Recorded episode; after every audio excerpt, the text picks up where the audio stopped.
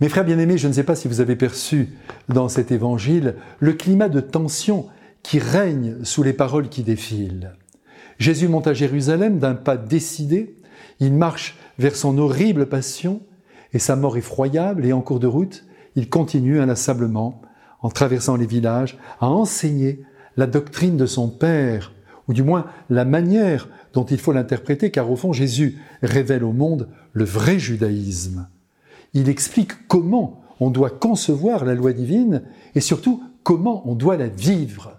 Car au fil des temps, mais oui, celle-ci s'est abîmée sous l'enseignement oral des rabbis, du moins elle s'est compliquée sous la multiplication des consignes à observer, avec le risque de croire qu'il suffit d'accomplir scrupuleusement la lettre de la loi pour vivre de son esprit.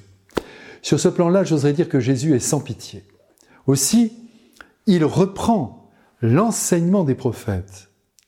Il s'appuie sur les exemples de foi offerts jadis par Abraham, Isaac et Jacob, les pères dans la foi, afin d'arnacher le peuple d'Israël à l'essentiel.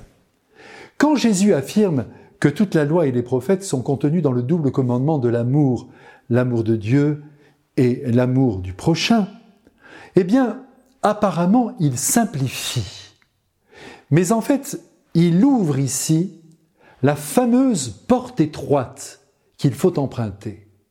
Car aimer les autres, travailler au bonheur d'autrui, les accepter comme ils sont, ne jamais les juger à partir des actes qu'ils ont posés, faire preuve d'une indulgence à toute épreuve, mais aussi se laisser dépouiller par le pauvre, dire toujours oui aux sollicitations de nos frères, ne plus penser à soi, S'oublier au profit du bien à accomplir, c'est passer par la porte étroite, ouverte par Jésus, par son exemple et ses paroles.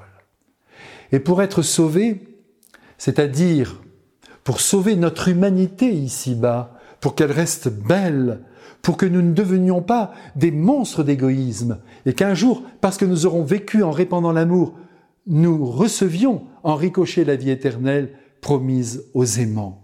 C'est cela, passer par la porte étroite, que beaucoup ratent au nom de leurs idées, au nom de leur étroitesse d'esprit, mais aussi au nom de leur égoïsme et de leur méchanceté.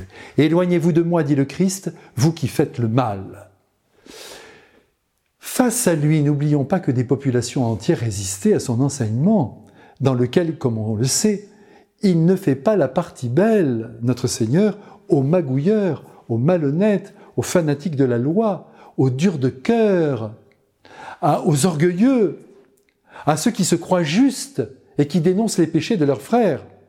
Alors, les yeux dans les yeux, avec son audace habituelle, poussé par sa volonté de corriger le religieux qui charge les épaules des hommes et les broie sous des fardeaux trop lourds, il leur crie Vous croyez être les premiers Vous serez les derniers là-haut à entrer dans le royaume. En revanche, devant vous, des païens qui se sont laissés éclairer par ma parole de lumière seront les bienvenus dans le cœur de mon Père. Mes frères et sœurs bien-aimés, poussons aujourd'hui cette fameuse porte étroite sur laquelle est écrit en lettres d'or le grand programme de Dieu. Vivre pour Dieu, vivre pour aimer. Et passons là cette porte, avec tous les saints du ciel, mais aussi avec tous les braves gens de la terre qui n'ont jamais cessé d'être bons, en s'éloignant bien sûr de toute prétention.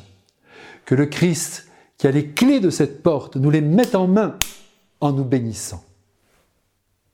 Amen.